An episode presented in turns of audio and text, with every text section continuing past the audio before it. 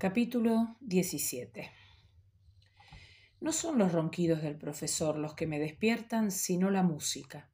Una bataola de sonidos chillando y tambores golpeados con pedazos de goma. Extiendo la mano para acariciarla, pero no está.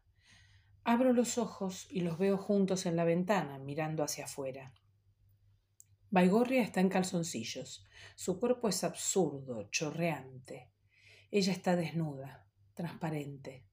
Me recuerda un poema que he leído hace años, pero no sé cuál. Me siento y me rasco la cabeza. Recuerdo haber leído un poema sobre una mujer desnuda flotando en el cuarto, pero no lo sé. Y no sé si lo leí o lo escribí yo o nunca existió y me lo estoy inventando en este momento. Ella grita y aplaude. Su cuerpo tiembla ante cada movimiento. Paigorria ha sacado la vista de la ventana para observar su desnudez. No le importa que yo esté ahí ni que ella lo ignore. Es parte del juego. Son las condiciones del pacto. Me levanto y me acerco a ellos. Afuera, en la calle, hay un despliegue insólito de gente disfrazada con colores brillantes. Hay también un simulacro de orquesta que aturde al mundo con sus compases. Hay enanos saludando, saltimbanquis haciendo piruetas, hombres en zancos bailando al ritmo de la música. Llegaron, dice ella. ¿Quiénes? pregunto. Los artistas. Esos. Me ignora y habla con Baigorria. Le cuenta que son artistas que vienen al barrio chino a devolver la magia robada. El profesor asiente con seriedad como si no estuviese en calzoncillos. Yo me visto y bajo a buscar una taza de café. Desde la puerta puedo ver al pueblo reunido alrededor de los invasores pero nada los contagia, ni una mueca sale de sus bocas cerradas, ni un gesto de admiración o deslumbramiento. Son los magos, sí, los recuperadores de utopías que alimentan los sueños sin pedir nada a cambio. ¿O sí? En la vereda de enfrente está el cura mirando absorto hacia la ventana del cuarto, mirándola a ella. Un enano se le acerca y le hace cosquillas en la panza. El cura lo mira con indiferencia y lo saca de un empujón. Nadie reacciona, ni sus camaradas, ni la gente que lo rodea. Todo sigue igual y todo es fiesta desatada. Finalmente desaparecen por el final de la calle y se refugian en unos camiones que dejaron a la salida del pueblo. Por la tarde, cuando nada hacía presagiar un final, la gente empieza a salir de sus casas y a caminar en dirección al monte. Yo los veo desde el bar mientras consumo mi cerveza de todos los días y corrijo el manuscrito. Recordé la mañana en la que enterramos al gran jefe con su ataúd de pino barato.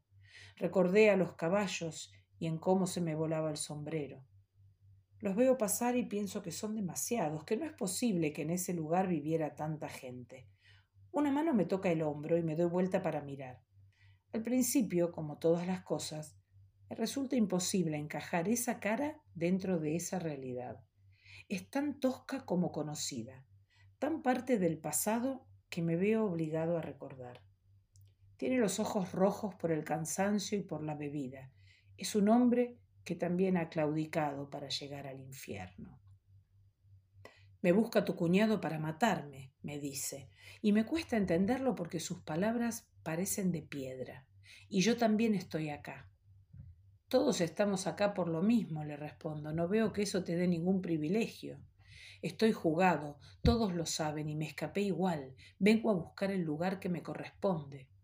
El pueblo es amplio y cabemos todos. Hablo de ella, me pertenece. En todo caso nos pertenece a todos. Yo soy el genio, yo ideé el plan y me la traje para que todos ustedes dejaran de sufrir. Me golpea tan fuerte que la mesa se vuelca y con ella todos los papeles y la cerveza. Me levanta para golpearme otra vez pero el cura lo impide. Estamos los tres, parados y dolidos, humillados y hambrientos. Pero estamos. Nadie se va de ahí sin ella. Nos miramos un rato y luego, sin que medie una disculpa o un acuerdo, salimos del bar y seguimos a la masa que avanza sin prisa hacia el monte.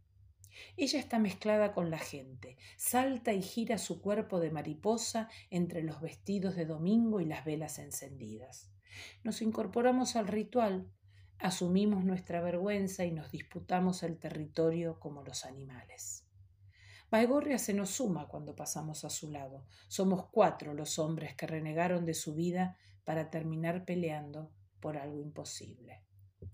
La mesa está servida y los comensales se acercan con sus velas. En el monte hay un claro en el que los artistas despliegan su histrionismo de saltos, malabares y fuegos escupidos por la boca. La bebida empieza a correr. Todos beben y se ponen alegres. Algunos cantan, otros aplauden. Nosotros nos quedamos juntos espiando el rito, bebiendo de botellas robadas o traídas en la valija. El aire está saturado de un olor acre y todos lo respiramos. Hacemos un esfuerzo por no parecernos a ellos, pero ya lo somos. La fuerza nos fue arrastrando hacia su centro. El tiempo se va de la percepción y todo es igual. Las danzas y los tambores, los enanos manoseando a la gente, las ropas que van cayendo hasta que solo quedan pieles, la bebida mágica corriendo por las gargantas, las pinturas multicolores dibujando nuestras caras y ella en el centro devorándose a un pueblo. Las máscaras y el humo, el honor nauseabundo que sale de las varas quemadas, los látigos restallando sobre las espaldas de los pobres enanos y los enanos batiendo los tambores con las manos. Hay luces, sí, pero se mueven, titilan en la noche como aviones encendidos y se cruzan, desaparecen y emergen de la nada para iluminar caras deformadas por la risa. El pueblo baila y grita, se suma entero a la fiesta de los magos y adquiere una personalidad. Fatuos, grita el hombre alto, el que conduce, el negro de piel negra y brillante, que reparte órdenes y botellas a los sedientos. Fuego fatuos sobre caras resignadas. Una mujer gorda estalla en carcajadas que contagian a la masa. Los enanos golpean los parches. Tum, tum. El negro nos muestra sus dientes blancos y se abre la camisa. Podemos ver, aún en la distancia y la negrura, cómo le palpita el corazón. Algo importante está por pasar, dice, y somos estos cuerpos y estas manos los que la edifiquen. El cura bebe sin parar, mirando al cielo cada tanto. Baigorria lo sigue, como nunca antes, en una carrera absurda por terminar la botella. Curten y yo nos hemos robado un bidón con un líquido naranja que trajeron los magos. Los cuatro no hacemos más que tomar y contemplar y dejar que las cosas sucedan. Los artistas comienzan el espectáculo con una representación. El negro es el rey, la gorda su esclava y los otros los invasores. Simulan una discusión sobre la posesión del tesoro. El rey se alza con su capa parado en una piedra y los maldice. La gorda arroja sobre los invasores un líquido amarillo y les arrima una antorcha. Los invasores fingen arder. Se revuelcan en el piso gritando desesperados hasta que una lluvia divina detiene su dolor la misericordia de Dios, el perdón divino. Algo hay que hacer con eso, dice uno de ellos, y los otros se levantan y toman sus espadas. El rey se muestra acorralado, incapaz de pelear solo contra tanta barbarie. Vuelve a maldecirlos, pero esta vez la gorda se ha quedado con las manos vacías. Pide ayuda al mismo Dios, pero éste no la escucha. Los invasores se abalanzan sobre la gorda y la decapitan. Rueda una cabeza por el pasto y el pueblo llora la pérdida. Los enanos redoblan su esfuerzo y los tambores aturden. El sonido nos envuelve a todos. Nadie es capaz de moverse. Las luces van cercando al negro que, sin decirlo, se convierte en una sombra y desaparece entre los árboles. Los invasores, perplejos, Buscan al rey en todos los rincones, pero no saben que el rey es sombra y la sombra caerá sobre ellos con toda su furia. Uno a uno los va matando, y en cada muerte revive la sombra de uno de sus guerreros muertos en la invasión. No hay pelea posible porque la sombra no descansa y abusa de la oscuridad. No hay antorchas que lo develen ni humos que lo obnubilen. hasta que los invasores que sobreviven a la catástrofe se reúnen y planifican, multiplican su odio y su miedo y deciden perseguir a la sombra, iluminando la noche. Cientos de antorchas se encienden y se hace la luz. El rey queda al descubierto, con su capa brillante y su piel brillante y sus dientes que ya no se ven porque no ríe. Los invasores lo acorralan y le dan muerte. El pueblo llora. El reino de los grises está de luto.